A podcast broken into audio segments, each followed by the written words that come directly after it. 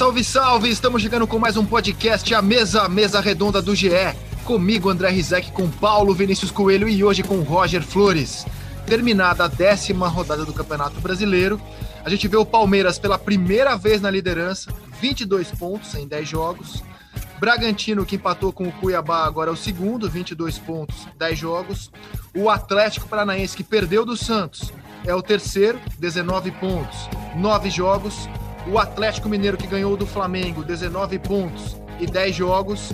Fortaleza e Bahia fecham o G6. Cadê o Flamengo, o bicampeão brasileiro? Hoje, o Flamengo é o 12 colocado, 12 pontos, 8 jogos. E no Z4, o São Paulo ganhou a primeira, bateu o Inter, chegou a 7 pontos em 10 jogos. Cuiabá tem 5 pontos, 8 jogos. Chapecoense, 4 pontos e 10 jogos. E o Grêmio segue na lanterna sem ganhar nenhuma partida. Fala, PVC. A última vez que o Flamengo teve tão fundo na tabela, nessa altura, com oito jogos, foi em 2015, quando ele era 17 colocado. Na décima rodada daquele ano, ele estava em 15 lugar. Eu estou falando de oitavo jogo e décimo jogo, que estamos na décima rodada, mas o Flamengo só jogou oito vezes. Ontem no Rio de Janeiro, a coisa que eu mais ouvia era: em décimo primeiro lugar não tem condição de ficar. Isso não tem cabimento. E agora é décimo segundo porque o Corinthians ganhou. É, meus amigos, o Flamengo já perdeu a metade dos jogos que ele disputou no campeonato. Simplesmente isso. Mas se ele ganhar os dois que ele tem por fazer, é, ele chega à quinta po posição em bola ali com os melhores times do campeonato até agora. Roger Flores, bem-vindo ao nosso podcast à mesa. Fala André, PVC. É... Bom, é, é um campeonato que sempre se inicia dessa maneira, né? Com muitas surpresas, com, algum, com algumas decepções. O campeonato vai se ajeitando durante o seu percurso, né? Logicamente, já temos um quarto da competição, chama atenção algumas colocações. Na minha opinião, principalmente a do Grêmio, do Internacional, dois gigantes né, do futebol brasileiro, ainda derrapando demais nesse início mas a gente vai discutir muita coisa ainda nesse Campeonato Brasileiro e, e, e, vai ver aonde esses caminhos vão levar. Eu acho que a partir de agora a gente vai começar a enxergar qual é o campeonato realmente de cada time. Vamos começar pelo líder PVC. O Palmeiras chega pela primeira vez à ponta da tabela e vem de quatro vitórias seguidas, Paulo Vinícius Coelho. Isso é curioso, né? Porque o Palmeiras começou a decolagem depois daquela semana de crise, quando perdeu Bragantino, crise é uma palavra meio batida, a gente usa muito essa palavra e nem sempre ela é aplicável. O, o Palmeiras perdeu do Bragantino e teve aquela entrevista do, do Abel Ferreira falando que quando é que vão chegar os reforços? Os reforços vão chegar em agosto, em agosto já não serve para nada, em agosto já não dá mais tempo. E, e aquela semana foi de várias reuniões. Primeiro a reunião do Anderson Barros com o Abel Ferreira, depois a reunião do Maurício Gagliotti com o Abel Ferreira, do Maurício Gagliotti com os jogadores, do Abel Ferreira com os jogadores. E o Abel, depois disso tudo, deu uma entrevista dizendo que as, as reuniões serviram para botar na nossa cabeça que, que vamos ser campeões. E o fato é que o Palmeiras dali para frente ganhou todos os jogos. E saltou, né, de sétimo lugar para primeiro lugar. Ah, eu acho que o Palmeiras tem, tem muita condição de brigar. O Palmeiras tem oito pontos perdidos, o Atlético Paranaense tem oito pontos perdidos agora. Quando o Palmeiras perdeu o oitavo ponto contra o Bragantino, o, os adversários diretos tinham menos pontos perdidos. O Flamengo tinha perdido três pontos só, o Bragantino tinha perdido só três pontos. Agora o Palmeiras é o líder de verdade, com a pontuação real mesmo, com a diferença de partidas. E mas acho que o que tá, o que ainda acho que pode acontecer, como o Roger disse, o movimento da tabela vai vai haver acho que Palmeiras, Atlético e Flamengo vão voltar para ser três dos grandes candidatos ao título. Vamos ver quem é que, quem é que desmente essa, essa teoria que a gente tinha lá desde o começo do campeonato. A maior parte dos críticos. E aí, Roger, o é, que, que você tem achado do líder? Ontem, ontem quinta-feira, um debate que esquentou no Seleção é o seguinte: a gente conclui que o melhor 11, o melhor time do Brasil é o Flamengo. É, no entanto, o elenco ele mais... tem todo mundo, né? Oi, quando ele, quando tem, ele tem todo... todo... mundo, exatamente. Quando ele tem todo mundo, né? Quando ele tem Everton Ribeiro, Gabigol, Arrascaeta, nesse momento o Flamengo é, tem um desfalques seríssimos, né? Por causa da Copa América. No entanto, o elenco mais equilibrado, ou seja, a menor diferença entre titulares e reservas, é o Palmeiras. O que, que pesa mais, na sua opinião, Roger? Ter o melhor 11 ou ter o elenco mais equilibrado? Eu acho que para o Campeonato Brasileiro um, um, elenco mais equilibrado, né? Quando você tem mais peças à disposição. Mas é, é, é me volto a dizer, parece até batido, né? A, o, o, tamanho do campeonato. É, quando você e, durante esse caminho todo, você vai lidar com lesões, cartões e, e como você cuida desse desse teu grupo, né? Eu acho que o Flamengo hoje é, ele tem um time muito forte, uma ou outra peça que pode entrar e manter o nível de apresentação, porém ele tem um back, backstage é, é, muito importante, né? E aí eu falo de centro de treinamento, de poder de logística, de viajar com um avião particular ou, ou fretado, de você começar uma recuperação já dentro do seu caminho de volta, de você dar um hotel dentro da concentração para todo mundo ter seu descanso necessário. Então, é, isso tudo o Flamengo oferece aos seus atletas. Então, quanto mais de estrutura você tem, teoricamente você tem um cuidado maior com o atleta, ele se machuca menos, ele está sempre melhor preparado, ele está sempre melhor recuperado. Então, o Flamengo, nessas últimos, nesses últimos anos, ele tem conseguido, mesmo com um time enxuto, que é um timaço, é, conseguido chegar nos seus objetivos, né? Bicampeão brasileiro, campeão, foi campeão de Libertadores na penúltima Libertadores. Então, eu acho que é, é, o Flamengo, com a estrutura que oferece, ele tem conseguido levar. Agora, é, eu acho que com essas perdas de Gerson, é, isso tudo de seleção brasileira que foi tirado do Flamengo, aí a gente vê realmente o, o quanto distante é o nível dos reservas para o titular. Né? E aí, PVC? É, eu acho que o que não tem cabimento, assim, de fato, quando a torcida do Flamengo fala, ou parte. Torcida não, as pessoas com quem eu conversei na rua, no Rio, no, na, quarta, na quinta-feira, reclamam da, da 11 posição, ou da 12 posição agora, faz sentido, é, é, é, de fato não é esperado, a gente não esperava o Flamengo, mesmo com os desfalques, em 12 lugar, perdendo metade dos pontos que disputou. Ah, mas tenho, tenho todo o entendimento de que a Copa América solcou o Flamengo de uma maneira assustadora. Perdeu o Gabigol, principalmente, você perdeu o Everton Ribeiro, você perdeu o Isla, você perdeu o De Arrascaeta, que voltou e ainda não voltou no melhor nível, perdeu um gol que poderia ter dado pelo menos um empate ao Flamengo contra o Atlético. Agora, tem outra coisa que é você entender um pouco de onde vem os pontos perdidos. O Flamengo tem o melhor time do Brasil. O melhor time do Brasil. Eu estou de acordo com você, quando você pensa no elenco inteiro, o elenco do Palmeiras hoje, com os jogadores da base que entraram no ano passado, ele é mais coeso. O Atlético também tem demonstrado que tem peças de reposição, embora tenha sentido muito a ausência do Nacho. O Nacho, quando voltou para o time, melhorou o nível do time em dois jogos, depois ficou fora contra o Flamengo, e o time foi bem mesmo assim. Agora, o, é importante entender nesse momento quais pontos você perdeu. É, o Flamengo perdeu ponto para o Atlético Mineiro no Mineirão. É compreensível. O Flamengo jogou 33 vezes contra o Atlético no Mineirão e ganhou seis vezes. Vamos voltar lá para 2019, quando o Abel Braga disse perder aqui é normal. E já estava uma crise com a relação, de relação com a torcida, e aquilo virou um estopim para um turbilhão. Como assim? Perder o Flamengo não é normal. Perder Perder o Inter. no Mineirão? Não, pro Inter. Ah, ele, não, do Inter ele falou do Beira Rio. Do Inter ele falou é, do Beira Rio. É, é, não, você falou, não, como assim perder para o Flamengo não é normal? É, não, que a frase foi perder para o é, Inter, né? Para o Atlético. Para o Inter foi o, pro Inter foi o Beira Rio. Pô, ele falou que o Beira Rio foi o Abel, é, isso, isso. é.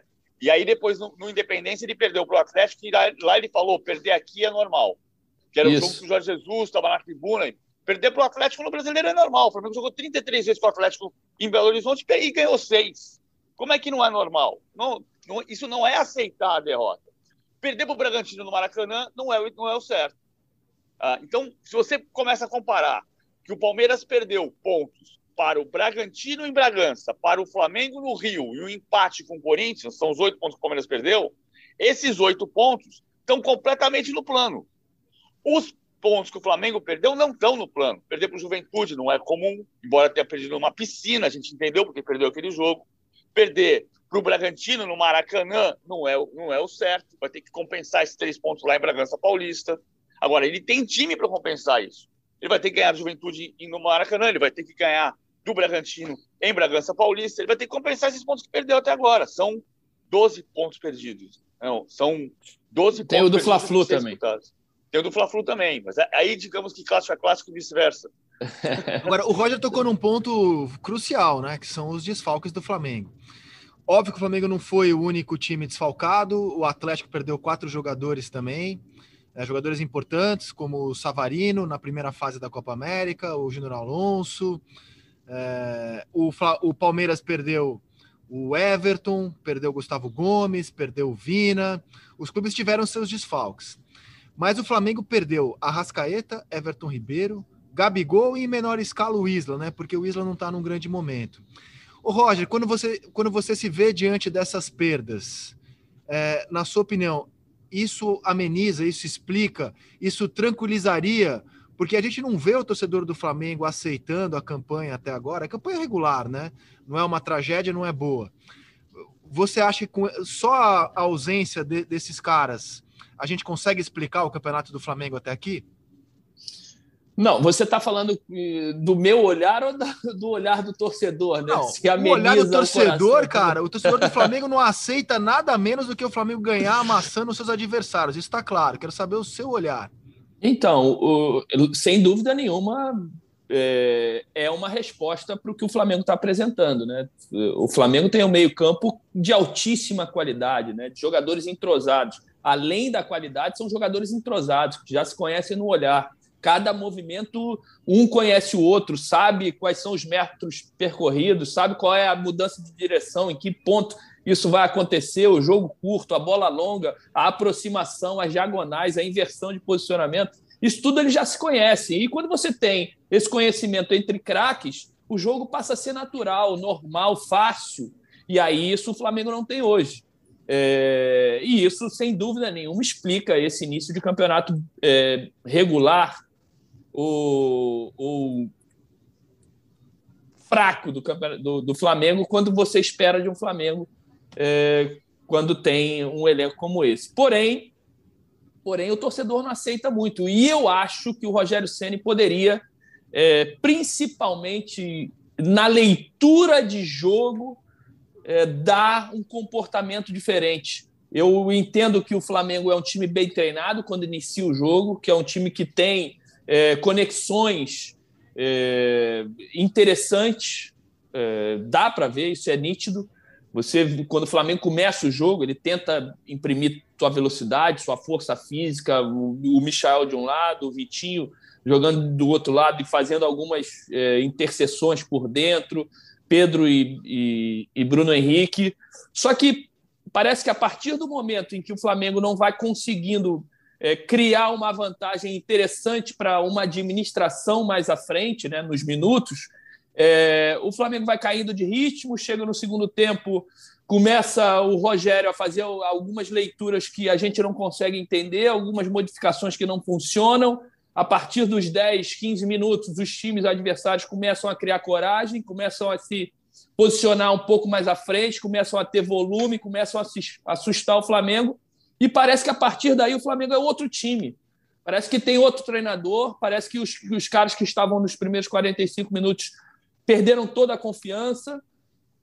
Então, eu acho que a crítica vai muito mais em cima disso. As substituições, o que, que o Flamengo faz no segundo tempo, como ele perde o comando, as rédeas da partida, é, como ele perde confiança emocional, como ele se deixa abalar com o crescimento do adversário. Eu acho que um jogo de 90 minutos, o jogo fica passando de mão, né?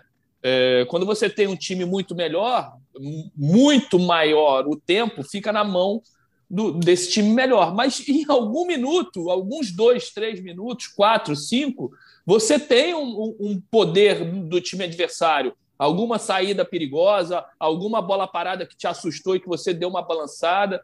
Então, essas passagens de mão num jogo de 90 minutos, elas são importantes para você saber como o seu time está concentrado, como o seu time administra e digere um, um momento em que o adversário está melhor e o Flamengo não está conseguindo digerir quando esse jogo passa para a mão do adversário e, e, poderia ficar pouco tempo numa administração interessante, o Flamengo não consegue eh, administrar. Esse jogo passa a ficar para o adversário a partir desse momento e o adversário começa a controlar até o final do jogo. Então, essa é a minha grande crítica. Acho que o Flamengo não está conseguindo administrar o poder, o, o, o, a superioridade que ele tem, principalmente no início do jogo. Quando ele toma um susto, quando o, o adversário encara ele de igual para igual, acho que o Flamengo se perde, o Rogério se perde, ele não consegue fazer as substituições necessárias que o time pede, e a leitura do Rogério tem sido equivocada, isso na minha opinião, óbvio. E antes de voltar aos problemas do Flamengo, porque eu queria falar daqui a pouco sobre a escalação do Bruno Viana, uh, zagueiro que teve uma jornada desastrosa contra o Galo. PVC, e os méritos de quem ganhou o jogo? Como é que você viu a atuação do Atlético Mineiro? Primeiro, a, o, o Cuca, a entrevista do Cuca foi divertidíssima, porque ele falou sobre não escalar sem medo das críticas da imprensa. Ele montou ele montou o time num, num 3-4-3, ele montou com três zagueiros com o Nathan Silva de, de zagueiro. O, muita gente nem lembrava nem que o Nathan Silva estava no elenco do Atlético. E, e ele conseguiu. Assim, primeiro tempo, o Flamengo teve bom desempenho. O segundo tempo, o Atlético começou muito forte, fez os dois gols de cara. Ele montou a formação diferente com o Savarino de atacante, junto com o Hulk, compensando a ausência do Nacho Fernandes. O meio-campo forte com o Alan, com o Tietchan e com, e com o Zaratio. Acho que ele montou um time competitivo sabendo que o Flamengo era um time que, se não, não tomasse cuidado defensivo, podia perder o jogo. O Cuca, é, o, o, o Cuca é um técnico muito ah, criativo, né? Ele, ele observa muito o adversário e muitas vezes usa a capacidade de se proteger das qualidades do adversário e de atacar as, as deficiências do adversário. Ele conseguiu fazer isso. E, e aí eu vou voltar, voltar para o ponto anterior não dá para você cobrar nesse momento do campeonato, sem os jogadores que o Flamengo perdeu por causa da Copa América, que o Flamengo vai jogar em Belo Horizonte, onde ganhou 6 de onde, onde não venceu 82% dos confrontos históricos, e você diga, não, aqui tinha que atropelar o Atlético. O Atlético foi melhor e ganhou o jogo. Aí mesmo que você diga, não, teve um apagão de quatro minutos e tomou os dois gols ali. O, o Atlético teve capacidade nesses quatro minutos para furar a defesa do Flamengo e fazer dois gols. É, e a defesa do Flamengo é um assunto muito frequente nesse campeonato brasileiro. Aliás, não só no brasileiro, né? É, é um assunto frequente desde o Domenech Torren, passando pelo Rogério. E a escalação do Bruno Viana foi algo que me chamou a atenção. Eu acho muito cruel você falar de um jogador, então eu vou responsabilizar o técnico pela noite desastrosa do Bruno Viana, porque o Bruno Viana não jogava desde o dia 11 de maio quando ele teve muitas falhas contra o União Lacaleira, numa atuação constrangedora, o Rogério sacou ele do time e devolveu agora. Pô, Roger, queria até te ouvir do ponto de vista do ex-atleta. Não é, você não achou estranha essa escalação? Porque, olha só, o, o Flamengo encarou o Atlético Mineiro, né? O time que tem Savarino, Hulk, Hulk talvez o melhor jogador do campeonato até aqui, ou melhor atacante. Aí você devolve para o time assim do nada. Eu, eu, não acompanho os treinamentos, então a minha observação é, é, de jogo. Um cara que não entrava em campo desde o dia 11 de maio, quando teve uma atuação muito ruim. O que o Rogério tem feito nesse campeonato, ele tem mexido muito nos zagueiros, né? Ora o Arão joga de zagueiro, é, o Gustavo Henrique vinha jogando. Aí depois da derrota do Fla-Flu, ele tirou o Gustavo Henrique do time, devolveu o Bruno Viana. Você não achou equivocada essa escalação, cara? Não, não te parece então, equivocado você fazer essas mudanças jogo a jogo? Primeiro, eu não entendi o porquê dele tirar o Gustavo Henrique. Né? O Gustavo Henrique fez um bom jogo contra o Fluminense. Acho que foi equilibrado. Ah, tomou um drible no final do jogo que deu o gol pro, pro Fluminense. E o mérito do Luiz Henrique? E, e, e, o posicionamento que ele toma o drible, que ele está exposto, ele está correndo para trás, tentando tirar a velocidade do atacante, porque ali já estava tudo errado. Né? O Felipe Luiz, que estava na lateral, dá um bote por dentro no Kaique, e aí deixa ele em situação desconfortável. Ele tem que sair na ponta para tirar a, a, velocidade de um jogador que vem com a bola dominada de frente para ele, é, é, forte, né? jovem. Ali, juro, não, ele não tem culpa nenhuma. O zagueiro é para ser driblado. Ele está ali para ser driblado. Teoricamente, o atacante é mais talentoso do que ele. E se o atacante tem velocidade, talento, vem de frente com a bola dominada, é muito difícil para o zagueiro. Dentro da área ainda, ele não pode dar uma chegada, ele pode dar uma pancada no, no, no, no adversário que é pênalti. Tirando esse detalhe, eu não tiraria o Gustavo Henrique do jogo. Né? O, o, o Gustavo fez um bom jogo para mim contra o Fluminense. E a mudança de colocar o Bruno Viana, que é um jogador que claramente não tem a confiança necessária nem do torcedor e nem do treinador, porque o treinador sacou ele no jogo há algumas rodadas atrás, ou muitas rodadas atrás, e só voltou a utilizar ele agora, num jogo importante, de muita é, é, concentração defensiva, porque você encararia um atacante muito forte, que é o Hulk, e com muitas ultrapassagens pelos lados de velocidade, é, acho que foi equivocado. O Bruno Viana fez um péssimo primeiro tempo, foi muito ruim, e, e, e ali, por parte até da confiança, da, da, parte emocional, ele não conseguia dominar uma bola, ele não conseguia acertar um passe de, de 10 metros. E no intervalo, é, é, o Rogério tira e coloca o Arão. E o Arão foi muito mal de zagueiro também. O Arão, o, o, nesse jogo, no segundo tempo contra o Atlético, estava perdido em campo. Eu só conseguia ver a cabeleira dele, né? Porque chama atenção o, o cabelo dele maior. E quando você está vendo o jogador fazendo muito esforço, aquele cabelo balançava tanto que você via tá tudo errado, né? Porque ali já é um retrato fiel do que está acontecendo, né? Muito quando o jogador começa a fazer muito esforço, alguma coisa está tá errada. E o, e o Arão estava muito mal posicionado. E aí você, cara, é um efeito dominó, né? Ah, o Hugo Moura entrou mal, é, o, Mateuzinho estava encaixado ali com o Isla, porque também estava exposto, porque o Bruno Viana não não entrava, não estava bem no jogo, aí coloca o Mateuzinho com o Arão, que não resolveu o problema, estava pior ainda posicionado. Então você começa a expor todo mundo, né? É, uma, é, um, é um efeito dominó, porque um está mal posicionado no sistema defensivo, você começa a tentar encontrar coberturas. E aí, quando você começa a cobrir, você expõe do outro lado. Então fica uma, uma situação totalmente desorganizada. Foi isso que eu vi do Flamengo. Agora, é, como ele vai consertar isso, eu não sei, Rizek, porque ele não passa confiança também para nenhum dos jogadores. O, o, atleta ele entra num jogo, joga, e aí ele fica na cabeça: pô, será que eu fui bem? Será que eu fui mal? Será que eu vou jogar o próximo jogo? Cara, sistema defensivo, se você não tem entrosamento, se você não tem posicionamento, se você não tem confiança do treinador, não vai funcionar nunca. É, é, eu o, também achei que ele foi mal e, e no jogo da, desse meio de semana, então a gente tem um consenso aqui, né? É um conjunto de fatores que explica até agora o campeonato abaixo do Flamengo. Os desfalques da Copa América, sem dúvida, e também o próprio time que poderia estar melhor trabalhado. Fala, PVC. Não, eu ia tocar no ponto que o, que o Roger falou da história do Arão, e de fato, você tirar o Gustavo Henrique, parece que ele está punindo o Gustavo Henrique por um erro que não é do Gustavo Henrique, e mudar a posição, você não acha, Roger? Mudar a posição do Arão. Hora de zagueiro, ele voltou a ser volante. Aí o, o zagueiro vai mal, você volta ele para zagueiro. Você também perde a confiança de jogar na posição em que você foi improvisado há pouco lá atrás. Que não era a posição dele de zagueiro, mas ele estava se adaptando à função de zagueiro. Não, o, o, o, treinador ele tem que passar confiança pro, pro jogador, né?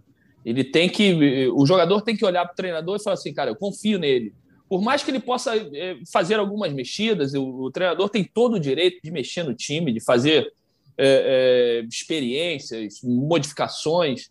Porém, o atleta ele tem que confiar no, no, no, no, no treinador. O que me parece é que o Rogério chega e fala assim: não, hoje eu vou jogar com o Bruno Viana. Ah, não, jogou mal, deixa eu tirar, já vou botar o Léo Pereira agora de lateral esquerdo, de terceiro zagueiro, mas saindo também como lateral esquerdo para dar um suporte para o Michael. E o Michael joga de ala e aí, não, às vezes eu ataco ele. Ele fez isso em algum jogo no Maracanã. É... Ah, não, ah, não, nenhum dos dois funciona. Realmente não dá para usar zagueiro. Volta o Arão. Cara, quem se sente confiante para jogar ali? E ali o zagueiro ele tem que estar tá muito forte emocionalmente, porque você encara muito jogador do outro lado com capacidade. Pô, os, enfrentou o Hulk, você estava enfrentando o Fred. Você, é, são jogadores em que você, se não tiver na, no seu auge físico e mental, você não vai aturar esses caras. Além deles serem craques de bola, eles têm uma força dentro do que ele fica aqui no teu ouvido, ó. Ou você acha que não tem um trash talk ali do, do Fred, do Hulk? Ô, menino, eu vou para dentro de você agora. É, segura, proteja uma bola. O, o, Bruno Viana bate no Hulk assim, ele só vira para o lado e fala: segura, aqui tu não vai.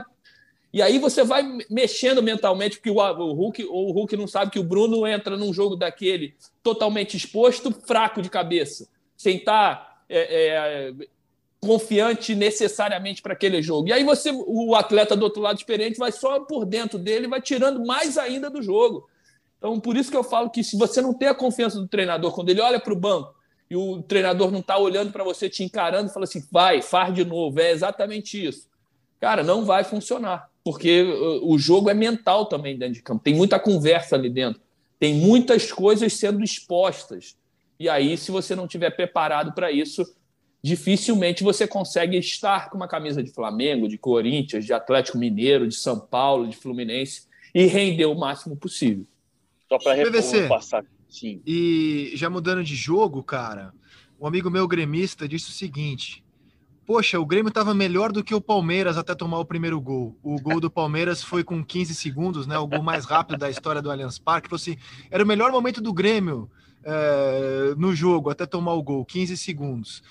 É, é óbvio que quando você está numa situação como a do Grêmio, na lanterna, né? Levar um gol, que o Rafael Veiga contou no seleção dessa semana que é uma jogada ensaiada, que o Abel trabalha muito essa saída de bola. É claro que teve alguns acasos ali com uma bola desviada, mas o Abel trabalha essa jogada na saída de bola, como disse o Veiga essa semana no seleção.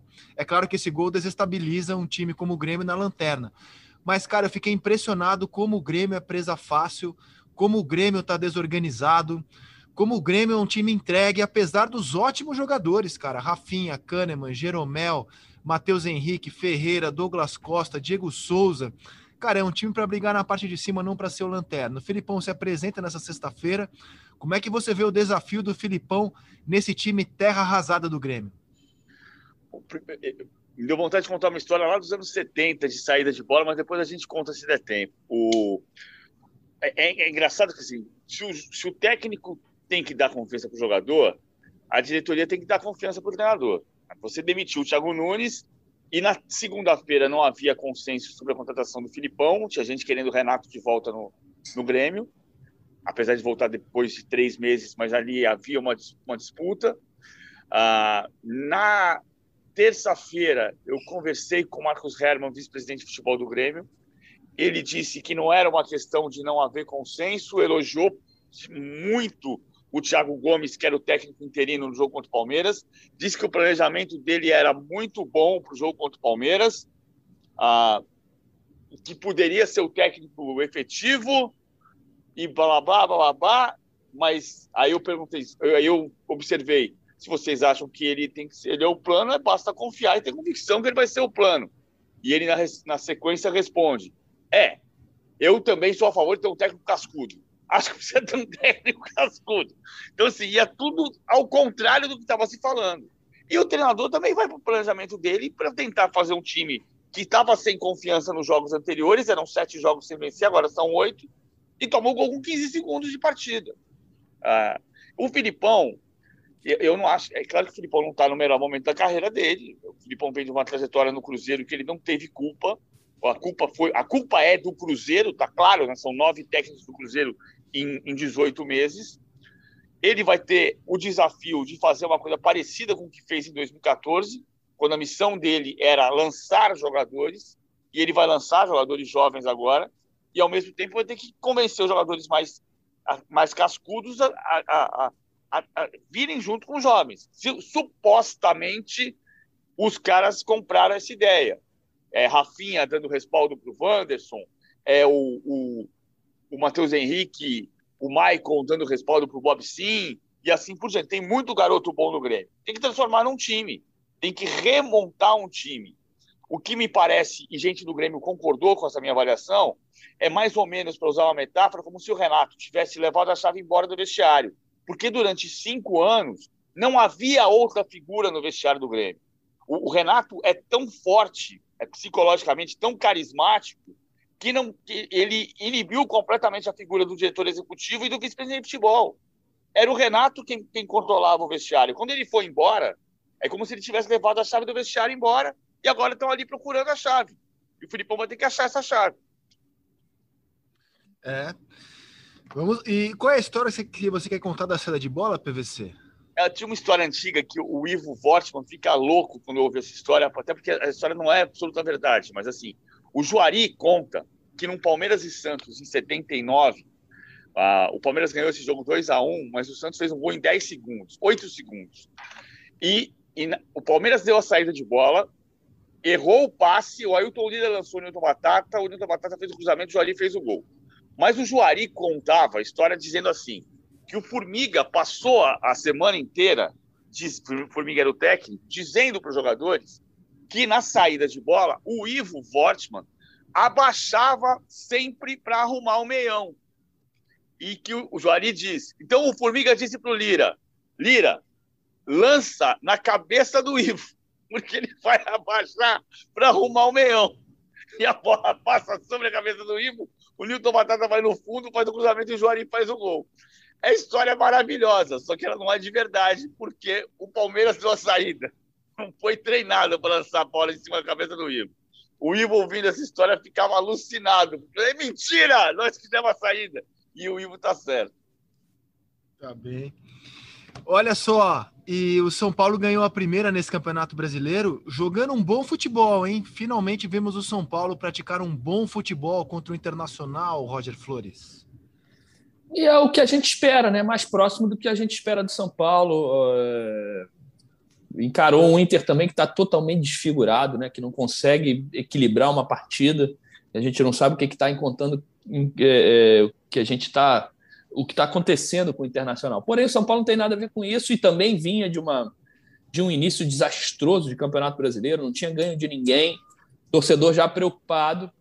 É, mas aí o, o, Crespo voltou, algumas voltas interessantes. Acho esse Rigoni de uma bela condição técnica e, e tática, porque consegue variar em algumas posições, sabe ser atacante dentro da área, consegue vir por trás, sabe jogar do lado do campo belo achado do, do São Paulo. E o São Paulo tem que se reorganizar fisicamente, né? Trazer todo mundo também. Quem teve lesão aqui, ali. Eu acho que o São Paulo tem um bom elenco. Acho que para título ficou bem distante, né? Porque patinou demais nesse início de, de, de campeonato para conseguir essa, essa recuperação. Só um, um fato novo, né? De 10 vitórias seguidas aí durante essa competição para poder reencontrar um posicionamento mais digno para ele mas acho que voltou a jogar bem. O Dani voltou a jogar do lado do campo, o Rigoni eu já, já falei, os meninos também. Eu acho que a, a, a, os jogadores mais experientes passam muita confiança para os mais jovens. Né? Quando eles estão em campo, o rendimento de, de, de Igor Gomes, de Lisieiro, de Luan, de próprio Vitor Bueno, eles aumentam. Então, quando aumenta a produção desses mais jovens, você tem um volume maior e uma qualidade maior da equipe do São Paulo. Né? Eles passam a ficar mais confiantes quando tem o Dani Alves do lado, quando tem o Miranda por trás, quando tem o Benítez por dentro. Acho que são jogadores que dão suporte emocional para os mais jovens renderem o máximo. Eu acho que essa é a grande é o grande segredo do São Paulo. É. E o Rigoni participou marcando ou dando assistência de cinco dos sete gols do São Paulo no campeonato, ou seja, ele é responsável por 71% dos gols do São Paulo. Contratação boa é aquela que funciona, PVC, e está funcionando bem o Rigoni, hein? O Rigoni foi jogador do Roberto Mantini no Zenit e o Mantini foi técnico do Crespo, né? Na Internacional. Pode não ter sido por recomendação direta, mas indiretamente o, o, o, primeiro, o Juan Branda, auxiliar técnico do Crespo, também trabalhou com o Rigoni no Independiente, né? tem mais isso aqui é mais próximo até do que a questão do Mantini que eu citei. E o São Paulo jogou uma boa partida. O São Paulo jogou uma partida segura dessa vez. O pecado do Bruno Alves ter saído machucado no final do jogo, mas eh, deixou de ter aquela história de colocar o Reinaldo como zagueiro. O Reinaldo não jogou, mas o Léo voltando como terceiro zagueiro dá mais segurança. O Reinaldo como zagueiro, que aconteceu duas vezes, você perde a força do lateral e não ganha um zagueiro seguro. O, o Luan de volta ao meio campo melhora muito a capacidade de desarme e o time começa a ganhar segurança para chegar à frente com mais força. Até uma recuperação física também, né? Muito da crise do São Paulo no começo do campeonato passava pelo, por aquela maratona de maio, começo de junho, de jogar 29 jogos em 21 dias. E isso teve um peso tanto físico quanto emocional pela disputa do Campeonato Paulista, que era compromisso da diretoria com os jogadores que o time tinha que voltar a ser campeão. E fechando a rodada, o Corinthians derrotou a Chapecoense por 1 a 0. Obviamente, não foi um grande espetáculo, não dá para cobrar um grande espetáculo quando o Chapecoense e o Corinthians se enfrentam, mas foi um jogo competente do Corinthians, cara. O Corinthians jogou melhor do que a Chape. é um time que está sólido defensivamente e tem o Jô como seu artilheiro na temporada e está somando seus pontinhos. O Roger, confesso que eu esperava um campeonato até aqui, né, com 10 jogos, mais complicado do Corinthians. Estou achando o saldo bem positivo, sabia? Do trabalho do Silvinho até esse momento. Ah, eu acho que está dentro da expectativa, André. É, é, um time muito consistente defensivamente o Silvinho trabalha muito a parte defensiva. Eu falei isso logo no início, quando ele foi apresentado, porque eu, eu vi de perto. Né? O Silvinho foi auxiliar técnico nosso no Cruzeiro lá em 2011. E, ele ficava responsável pela parte defensiva, né? Jogou muito tempo na Itália, trabalhou com Mantini também, é, Espanha, Inglaterra. Então, esses movimentos. E olha que ele pegou o time do Corinthians é, jogando com três zagueiros, né? E ele bateu na tecla. E era um consenso até a melhor maneira do Corinthians jogar naquele momento, né? Da, a maneira que o Corinthians se apresentou é, melhor com os com os três zagueiros. E ele bateu na tecla, já fez logo a movimentação. Não, eu trabalho com linha de quatro e, e insiste demais no, no, no, posicionamento, nas coberturas, na leitura do companheiro, aonde você tem que se posicionar se algum dos companheiros sai numa caça ou erra um domínio de bola. Tudo tem que estar automatizado na cabeça do atleta dele. E ele foi construindo essa solidez defensiva, né?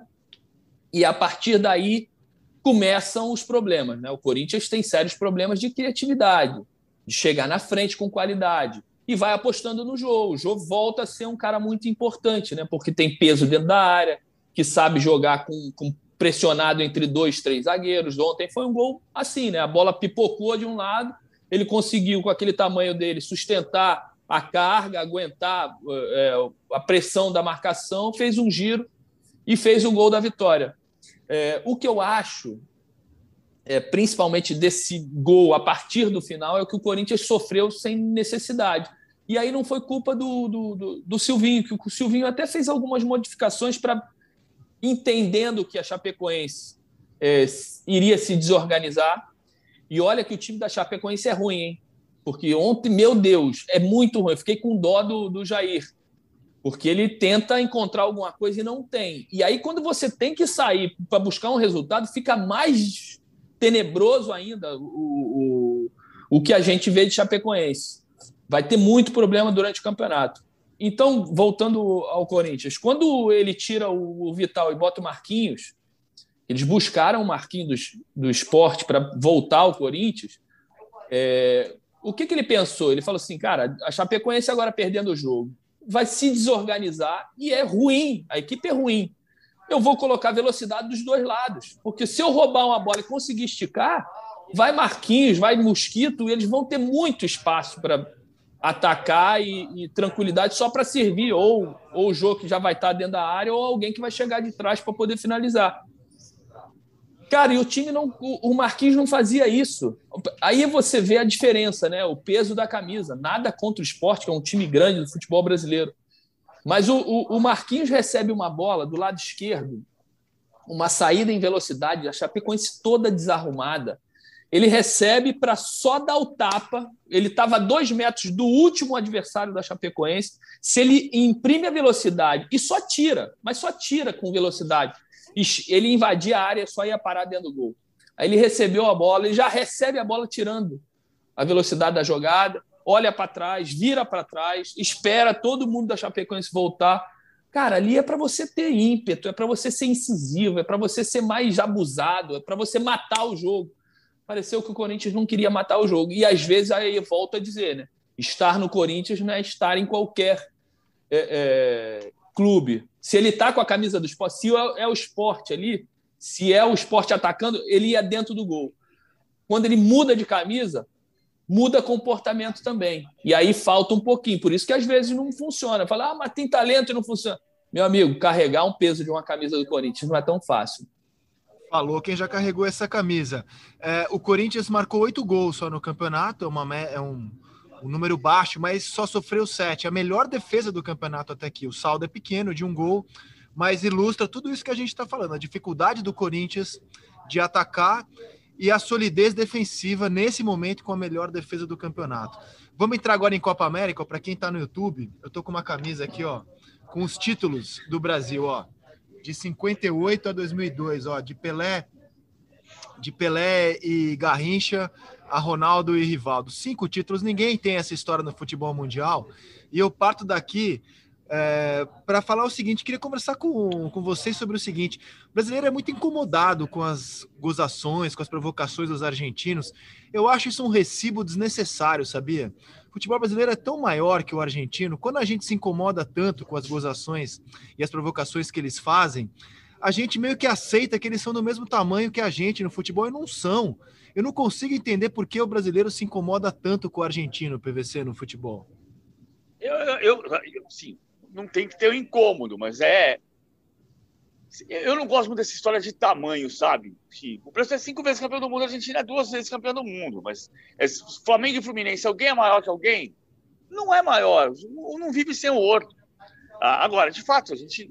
Você tá falando pô, mas, o Brasil, mas o Brasil vive sem a Argentina no futebol, tranquilamente, pô. E se a gente for entrar, e se a gente for entrar nos detalhes, 78, hein? Esse título deles dá para ser discutido. Cara, assim, eu sou. Ó, assim, ó, só só para não parecer que eu sou. Eu, eu, adoro a Argentina, cara. Eu, um país que eu amo, amo mesmo. E adoro o futebol argentino. É que assim, não dá para comparar a nossa história no futebol com a história da Argentina no futebol. A história da Argentina no futebol é muito legal, mas não dá para comparar. É que eu queria chegar, PVC. E acho que a gente se incomoda além da conta, cara, ah, sabe? O argentino tem todo interesse em querer se equiparar a gente na rivalidade, mas, pô, a gente, eu acho que a gente seria mais sábio a gente se manter mas, acima disso. Eu não sei se a gente, de um modo geral, se sente assim. Não sei se gente, o jogador brasileiro não vai. O jogador brasileiro. Quem foi que falou nessa semana que nós vamos provocar assim? O brasileiro falou, nós vamos provocar os caras assim. Você vai jogar futebol. Você vai jogar futebol, a provocação faz parte do jogo. Eu acho que tem um clássico para jogar. A Argentina não ganha um título profissional desde 93, vai querer ganhar, vai vir babando contra o Brasil no Maracanã, doida para ganhar. A Argentina tem mais Copas Américas do que o Brasil, né? Tem, tem 14 conquistas, o Brasil tem 9. Não é aqui que está a diferença. A diferença fundamental: o Brasil é um país que ganhou cinco vezes a Copa do Mundo. O Brasil é um país muito importante, mais importante que a Argentina. Embora discuta se ah, é maior ou não é maior, tem um clássico para jogar. Acho que a Argentina cresceu um pouco mais durante a competição do que a seleção brasileira, embora tenha jogado mal contra a Colômbia. Mas a, a, a seleção, difícil até medir, né? Porque o crescimento da, da, da, Argentina a gente mede contra Bolívia e Equador, que foram os dois jogos anteriores ao empate contra a Colômbia. Mas eu vi a Argentina se formatando como time. E o Brasil, que começou jogando bem lá no, no início da Copa América, depois sofreu contra o Peru, sofreu contra o Chile. Verdade que teve o um jogo contra o Chile era para sofrer mesmo, porque teve o Gabriel Jesus expulso com três minutos do segundo tempo. É muito difícil fazer gol na seleção brasileira. O jogo contra o Chile mostrou isso também. Mas em termos de criatividade, o Brasil ficou devendo um pouco nesses dois jogos. Verdade que com o gramado terrível do Newton Santos. E o gramado do Maracanã vai estar melhor. Eu acho que vai ter uma grande, uma grande decisão. A Argentina tem o Messi que pode resolver o jogo, o Brasil tem o melhor ataque, mas a Argentina tem os dois artilheiros do torneio. Vai ser um jogo espetacular para ver nove da noite, tem que estar em algum lugar para ver esse jogo. Eu sei que a menor das discussões é quem é maior e quem é menor. É óbvio que o jogo é muito mais legal do que isso, mas não, não são apenas os títulos, os cinco, que eu acho que medem o nosso tamanho, né? É, a, a, o futebol brasileiro influenciou o futebol mundial de uma forma que dificilmente outro futebol, na minha visão, conseguiu influenciar. As duas maiores seleções da história, são 70 e 58, ou 58 e 70, a quantidade de jogadores brasileiros que já foram eleitos é, melhor do mundo. Então, acho, acho que a nossa história no futebol ela, ela é incomparável, ela é muito rica.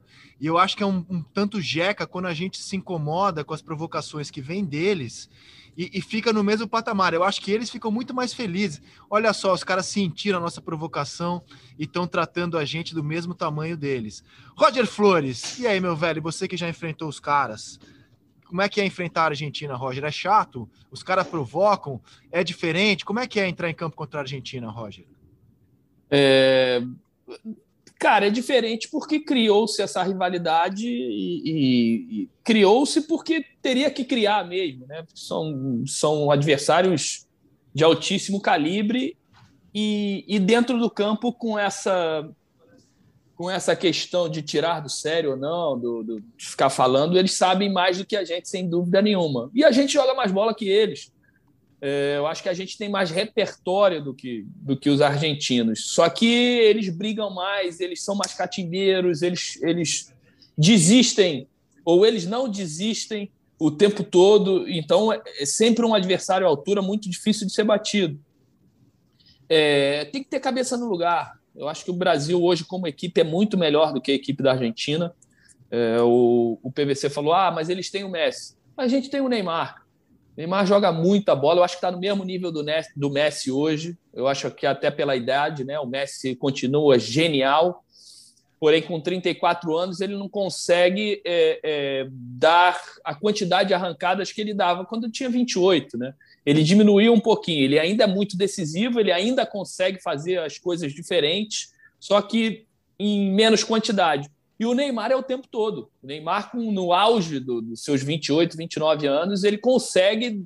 É, é, cada bola que ele recebe, ele vai para dentro, ele consegue individualmente definir um lance. É, é o jogador que quebra qualquer tipo de marcação. Então, eu acho que os dois estão no mesmo nível. Se eles têm o Messi, a gente tem o Neymar e eu acho que a gente tem um suporte melhor para o Neymar atuar bem. Nossa equipe é melhor treinada, é mais confiante, tem é, alternativas mais interessantes do que, o, do que a Argentina. Agora, quando a bola rola, Rizek, é o que eu sempre falo. É... é amigo, vai depender de quem está é, dormiu melhor, quem se concentrou melhor, porque a diferença é muito pequena mas eh, a minha torcida e, e, e, minhas energias estão junto com a seleção brasileira. Eu acho que a gente tem que fazer uma corrente. É um jogo muito importante. Há quanto tempo a gente não tem um, uma, um jogo entre Brasil e Argentina desse tamanho, né, definindo uma competição importante? Eu acho que a gente tem que estar lá em frente à televisão, torcendo e, e desejando que os nossos atletas estejam numa, no, numa noite feliz. Eu vejo que tem muita gente que que critica, que passa do ponto, às vezes, em certas críticas.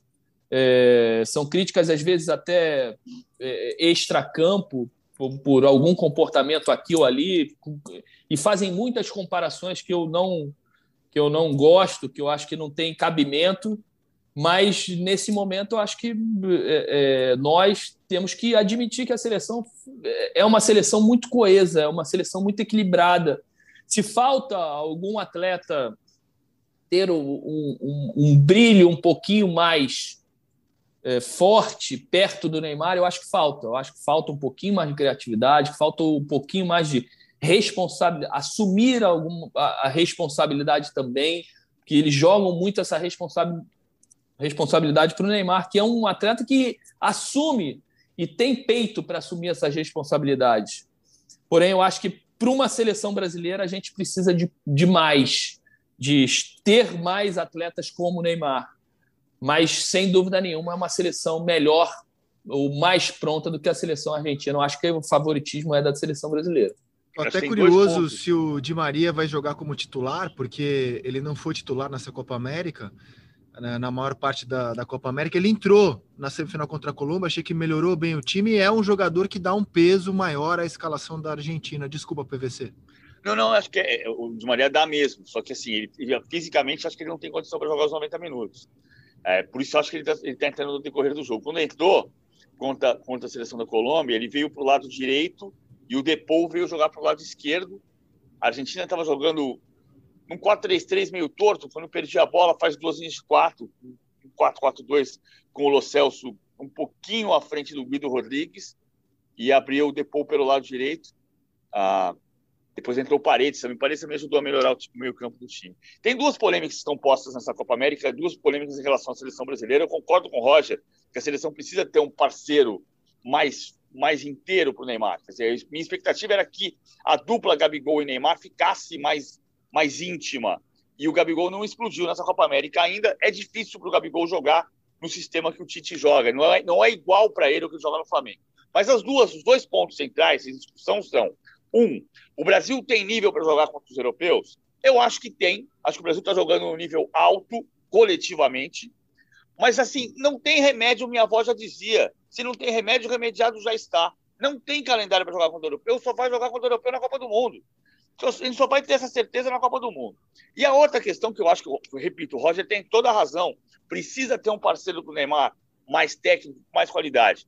Por outro lado, a discussão sobre depender muito do Neymar, é melhor depender do Neymar do que depender do Sterling. Então, desculpa aí, você não vai ter como não depender do Neymar. O Neymar vai ser um jogador importante nessa equipe, mesmo que o Gabigol gol exploda, mesmo que o Firmino, Firmino se torne um centroavante de gols em todos os jogos, o craque do time, artilheiro do time, líder de assistências da era Tite é o Neymar e vai continuar sendo. Eu acho que Agora... essa discussão, o Rizek, em relação aos times europeus, e, e, cada vez menos a gente tem essa oportunidade de jogar contra eles, é... cara, eu vejo muita gente falando bobagem. Ah, os times europeus, por causa disso. Primeiro, a seleção brasileira, quando entra em campo contra eles, eles sentem, amigo. Eles não estão enfrentando qualquer adversário. Então, por mais que eles estejam todo bonitinho ali jogando, equilibrado, não, porque tem isso, tem 30 jogadas ali, é, joga no 3-5-9, 8, 17, 22. Ah, o fulano que sai, flutua, o outro que entra.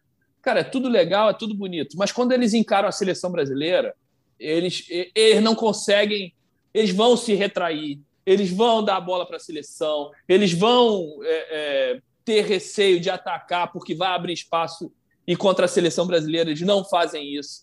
Então, eu acho que a seleção brasileira pode encarar qualquer um, qualquer um, em qualquer lugar. Eu não tenho medo, eu não tenho receio de pegar essa seleção da Inglaterra que todo mundo está falando. Eu encaro a seleção. Hoje eu sou mais seleção brasileira, sou mais o time do Tite do que a, do que a, a, a seleção inglesa. A seleção italiana, um monte de jovem, talentoso, agre, um time agressivo, de velocidade, de ideias modernas. Porém, bota para jogar contra a seleção brasileira, não vai ser a mesma coisa. Eles vão ter medo, eles vão se segurar. O Mantini vai falar: opa, ó, contra a Ucrânia, contra a Dinamarca, contra não sei quem, eu consigo, contra, vamos esperar eles. Deixa eu ver primeiro o que, que eles vão fazer contra a gente. Então, a análise de cada jogo ela tem que ser um pouquinho mais profunda, porque cada jogo tem uma história, cada adversário tem uma história, cada momento tem uma história. Então não é isso, ah, o Brasil não, não, não joga contra eles. Cara, eu acho que é eu, muito eu equivocado falar isso. Eu queria ter essa eu... confiança do Roger, mas ó, eu vejo assim, ó, eu acho que o Brasil tem uma geração melhor que a italiana, nosso time é mais talentoso. Vejo mais talento puxado pelo Neymar do que o time italiano, mas uh, vejo a Itália, exceção feita ao jogo contra a Espanha, jogando um futebol melhor do que o nosso. Eu vejo a Itália jogar nessa Euro e vejo o Brasil jogar, eu acho que a gente ainda não está no patamar de jogo deles, de jogo. Como geração, eu acho que a gente está até melhor do que eles. Desculpa, PVC. Eu acho tem uma, uma, coisa, eu conversei com bastante gente da comissão técnica da seleção, inclusive, no começo da Copa América, que tem, tem diferenças também do que está acontecendo nos jogos, né? É, eu acho que assim, essa polêmica dos europeus, ela existe. Eu, tô, eu concordo com o Roger. Eu acho que acho que o nível de competição da seleção, o nível coletivo da seleção é muito alto. Ah, Agora, a polêmica passa a existir porque o Brasil foi eliminado nas últimas quatro Copas do Mundo por adversários europeus. Né? O Brasil ganhou de europeus em fase de grupos, né? ganhou da Croácia duas vezes, por exemplo, mas o Brasil foi eliminado em quatro Copas do Mundo seguidas por, por adversários europeus. Pela França, pela Holanda, pela Alemanha e pela Bélgica. Ganhou é da Sérvia, né, em 2018. Ganhou da Sérvia em 2018, ganhou da Croácia em 2006, 2006. e ganhou da Sérvia em 2000, e da Croácia em 2014 também. Ah, empatou com Portugal na fase de grupos em 2010. Então, é daí que vem essa, esse receio, dessas eliminações. Mas acho que tem um nível de competição alto. Agora, tem um outro ponto, que é por que, que você tem, no, na Copa América, você tem mais desarme e menos passe?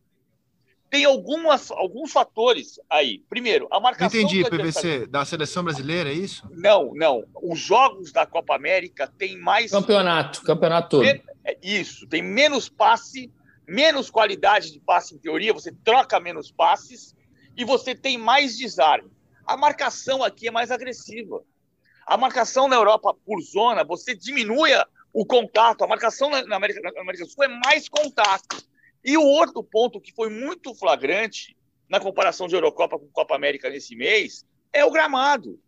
Lá você domina uma bola, aqui você tem que domar uma bola. Você dá três toques na bola para fazer a bola rodar, o jogo fica mais lento. Não tem, então não tem como você medir a capacidade de jogar Brasil e Bélgica, ou Brasil e Itália, ou Brasil e Inglaterra, o Brasil jogando no Newton Santos e a Inglaterra jogando em Wembley. Porque aqui você tem que você, você tem que matar a bola de verdade. Ela vem viva e você mata. Aí depois que você matou a bola, você joga. Lá você joga. Sim. Agora, ó, a gente, tá, a gente falou do Messi e do Neymar. Gostei do três... domínio do, do, do, PVC. Acho que ele leva jeito, hein? Zagueiro duro, joga de relógio. Não perdeu o tempo da bola. Eu já vi o PVC jogar, zagueirão, zagueirão de fazenda. É... A, gente, a gente viu a carreira do Messi e do Neymar inteira em suas seleções, né? A carreira do Messi começa mais cedo com a Argentina, quando ele vai como reserva da Copa de 2006, o Riquelme era o grande jogador da posição. Aí, aí logo na sequência o Messi já vira o protagonista da equipe argentina e a, e a vida do Neymar na seleção começa em depois da Copa de 2010, quando o Mano Menezes assume. Eles têm é, como títulos medalhas olímpicas de ouro, cada um, como protagonistas, e o Neymar tem a Copa das Confederações para ostentar, na qual ele jogou muito bem. Eu acho, a gente que discutiu isso aqui no Seleção, a gente revisitou competição por competição, do Messi e do Neymar com a sua seleção. O Messi já foi eleito o melhor de uma Copa, no, no, no meu entendimento, injustamente, 14. Acho que tinha uns três jogadores na frente do Messi em 14. Então, assim, na minha opinião, cara, Messi e Neymar fazem nessa Copa América as melhores competições que eu já vi eles fazerem com suas seleções. Tô achando de altíssimo nível o futebol do Messi. Já vi o Messi jogar muito bem pela Argentina. O jogo que classificou a Argentina para a Copa da Rússia, por exemplo, contra o Equador, ele jogou uma barbaridade. É, mas eu acho que como competição, tô achando essa Copa América melhor, sabia, Roger? dos dois jogadores com as suas seleções? É, do Messi com certeza. Eu acho que o Messi nunca teve uma, uma sequência de jogos na seleção argentina que pudesse encher os olhos, né, de atuações. E nessa Copa América ele tem feito isso, né? Todo mundo está parando para ver ele porque ele tem definido, ele tem é, conseguido colocar em prática tudo aquilo que a gente sabe que ele pode colocar. E coisa que ele nunca fez com a camisa da seleção argentina, né? Ter uma sequência. É isso, você vai pensar jogos esporádicos dele, esse jogo contra o Equador, alguma outra coisa na Copa América lá dos Estados Unidos, que ele também se apresentou bem em um ou outro jogo. Na Copa do Mundo, cara, não me lembro de um grande. Ah, contra a Nigéria, ele jogou bem na Copa do Mundo de 2018. Ele, porra, ele faz um golaço. Sempre vai ter um, dois jogos nessas competições, porque o, o, o cara é genial mas uma sequência de jogos, como ele faz com a camisa do Barcelona, assim, é, dificilmente a gente viu e a gente está vendo agora na Copa América. Diferentemente do Neymar. Eu acho que o Neymar, quando bota a camisa da seleção brasileira, ele dificilmente eu lembro um jogo que ele não foi bem. É, sempre com muita responsabilidade, com muita é, é querendo demais. Eu acho que se tem uma coisa que a gente tem que valorizar é como ele gosta, como ele tem prazer em jogar com a camisa da seleção brasileira e pouca gente valoriza isso. É... E, então eu acho que com a camisa das seleções, eu acho que o Neymar tem um papel é, mais vistoso do que o, o, Messi. E tomara que isso se confirme na, no, no, jogo de no jogo de sábado, que ele consiga é, é fazer mais do que o Messi dentro de campo, que a gente possa trazer esse título, porque falta para ele também, né? É, ele não tem o título de Copa América, no passado ele não jogou por causa de uma lesão, e na última ele jogou a Olimpíada, em consenso ele disputou a Olimpíada e não a Copa América. Não foi isso? Exatamente, exatamente. Foi. O Neymar não tem Copa América, ele tem Copa das Confederações como título na seleção principal, na qual ele foi muito bem. Mas é que, é, mas tô achando demais o Neymar nesse novo posicionamento jogando mais, com mais liberdade. Estou gostando muito de ver o Neymar, estou gostando muito de ver o Messi. São o ponto alto da Copa América. Né? Neymar e Messi são o ponto alto da Copa América e que bom para a competição que os dois vão se encontrar num gramado do Maracanã que promete estar decente, né? Porque 40% dele foi trocado justamente para a final que a gente vai ver no sábado. O que, que atrai, o que, que atrai mais no mundo hoje? A final da Copa América ou a final da Eurocopa, hein? Eu acho que no mundo a Euro, Roger, mas aí por uma questão que assim a transmissão da UEFA, casa cheia em Wembley, eu, o cenário todo, né? Eu acho que torna o jogo da, da Euro, assim, no meu entendimento, né? Torna o jogo da Euro mais abrangente assim para o mundo. O que, que, você acha, PVC? Eu acho As duas Euro... maiores estrelas estão no Rio, hein? Sim, é, então... e, e, e é um jogo que tem sete títulos mundiais contra cinco na final da Euro. Eu acho que, que a Euro chama mais atenção do mundo, porque o futebol hoje está muito na Europa, e o futebol está muito eurocentrista, a gente está olhando para a Europa muito, mas é importante. Assim, o, tem, tem, tem nome, tem matéria sobre Brasil e Argentina desde quarta-feira, quando a gente se classificou, na Gazeta dello Sport, no Marca, no The Guardian, no L'Equipe, os jornais europeus, no meu país, é, qualquer, qualquer jornal que você abra hoje tem Brasil e Argentina destacado. Muito a ver, claro, com Neymar e Messi também. E com Brasil e Argentina com a história. É, é, e também a, a, transmissão, né? O jogo é nove da noite do Brasil, vai ser de madrugada na Europa, né? A transmissão, o horário da transmissão também ajuda a Euro ter maior visibilidade no mundo. Agora, que fim de semana, cara? Não me e os estádios? É, qual é mais importante, Maracanã ou Wembley? Ainda ah, tem isso também. Rapaz. Quer Maracanã. responder, PVC? Maracanã? Maracanã. Maracanã é palco de duas Copas de Copa do Mundo. O Maracanã é, o Wembley é palco. E de Rock in Rio. E de Rock in é? Rio. E de Rock in Rio. e de shows históricos. É, mais do que o Wembley como show. E, e a final da Euro, PVC? Vamos fechar o nosso podcast falando deste Itália e Inglaterra, Paulo Vinícius Coelho? É, football is coming home or football is coming Rome? eu adorei essa Com esse sotaque londrino do PVC, eu não consegui é, detectar o final da frase, o home é, and Rome.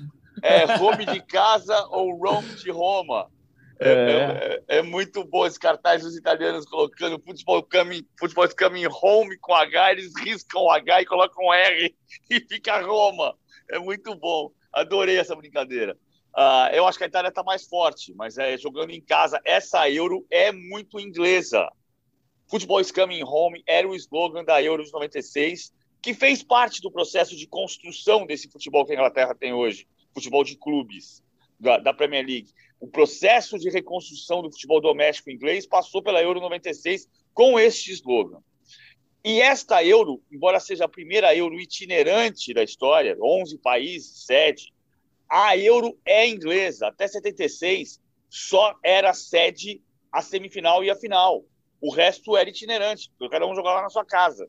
Então, você voltou, de certa forma, àquela Euro antiga que tem como sede a semifinal e a final num país, e é Londres, e é a Inglaterra. Então, essa Euro é feita para os ingleses. Foi o único cabeça de chave que não mudou de sede nas oitavas de final. É o único time que jogou seis dos sete jogos no seu estádio, mas pode perder para a Itália. E o outro foi em Roma, não foi? Quando ele sai, ele vai para Roma. Olha só aí. Ó. É, agora, sim, existem duas Inglaterras, né?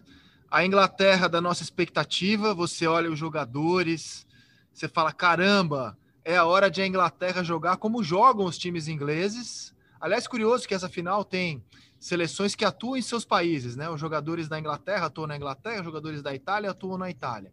Mas a gente, tem, a gente olha para a talentosíssima geração inglesa e cria a expectativa de que eles vão jogar um futebol veloz, dinâmico, envolvente, e a Inglaterra da prática, que é um time travado, que não consegue, pelo menos para o meu gosto, um time travado, é, que jogou com muito esforço nessa Eurocopa. Vi a Itália jogando bem melhor do que a Inglaterra é, na média nessa competição, Roger. Pois é que eu vou, acho que mais ou menos na tua linha. A, a Inglaterra nunca me convenceu. É, nunca, eu não, eu não gosto de ver a Inglaterra jogar. É, entendo que alguns colegas enxerguem na Inglaterra um talento que eles acham dentro do campeonato, né, da Premier League, e aí quando junta todo mundo, eles têm uma expectativa muito grande, mas essa expectativa eu nunca criei, sabia? Eu acompanhei muito a Inglaterra na Copa do Mundo em 2018. É... Achei que foi aos trancos e barrancos também contra aquele jogo contra a Colômbia, a Colômbia merecia ter passado né, no, na, na, na, eliminatória, o um jogo no campo do Spartak Moscou. É, Minas jogou muita bola naquele jogo, porém a Inglaterra foi passando aos trancos e barrancos, um time amarrado, um time com zagueirões pesados, mas que davam su suporte. Desse time aí, quem eu mais gosto é o Harry Kane, eu acho que ele é inteligente para jogar, é forte, ele, ele sabe jogar como centroavante, ele abre bem o espaço, ele sabe jogar como camisa 10. É, vou muito na contramão, acho que o Sterling não é esse jogador todo, não me empolga, porém é, entendo que ele está fazendo uma boa Eurocopa, sem dúvida nenhuma, me surpreendeu. Ele no City eu não acho, até às vezes contesto o Guardiola, fala assim, cara, como é que, que ele vê no Sterling que ele é sempre o titular absoluto e, e ele tem outras alternativas mais interessantes e não, não tira o, o Sterling do, do, do, time. Mas nessa Copa, Copa, na Eurocopa, ele tem feito realmente uma boa Eurocopa, tem sido decisivo, principalmente, né? É, tem o Phil Foden, que é um jogador que eu gosto também, mas, mas eu não acredito muito nessa Inglaterra ou não, não crio tanta expectativa na Inglaterra. Prefiro o futebol italiano, esse futebol italiano, porque os outros eu também não gostava muito, mas esse futebol italiano me empolga mais, me dá uma, uma sensação de um time que, que quer ganhar, que joga para frente, que tem mais coragem. Tô contigo sobre o Sterling, a tal ponto que vendo jogos da Inglaterra, eu penso assim, cara, se o City contratar esse camisa 10 da Inglaterra, finalmente vai ganhar uma Euro porque é um outro jogador. Bom, para a gente fechar o nosso podcast, palpites, vai, vamos, vamos ver quem se arrisca. Roger Flores, quem vai ganhar a Copa América, quem vai ganhar a Euro? Brasil e Itália. Paulo Vinícius Coelho, quem vai ganhar a Copa América, quem vai ganhar a Euro? Tem palpite? Brasil e Itália. Brasil e Itália. Cara, quem... André Rizek, quem vai ganhar a Copa América, Também, quem cara. vai ganhar a Euro? Tem palpite? Eu acho que o Brasil é mais favorito contra a Argentina do que a Itália contra a Inglaterra. Mas eu, eu vejo assim também, Brasil e Itália. É, e para mim são os, os, dois países que eu mais gosto no futebol. Aí, aí que eu queria chegar. Eu acho que a, a grande, o grande jogo do futebol mundial, para mim, é Brasil e Itália, e não Brasil e Argentina. Embora a Argentina e o Maradona morem no meu coração. São Pode... duas finais de Copa do Mundo, né? Brasil e Itália. Duas 70 finais. e 94.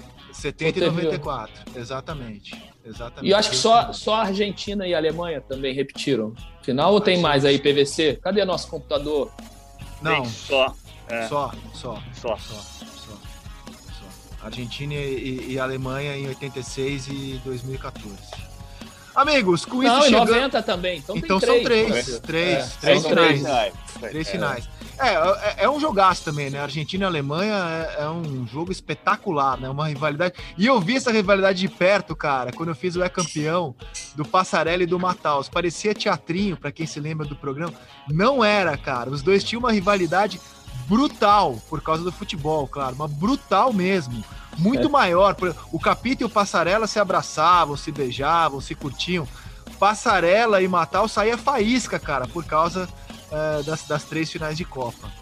Roger Flores, grande abraço ao amigo, hein? Até a próxima aqui no nosso podcast A Mesa. Até a próxima, grande abraço. Paulo Vinícius Coelho, aquele abraço e até a próxima. Até a próxima, falando sobre os campeões na segunda-feira. Exatamente. A mesa volta na segunda-feira. Tenham todos um ótimo fim de semana, um fim de semana de muito futebol, muita saúde e muita esperança para vocês também. Até segunda. Tchau.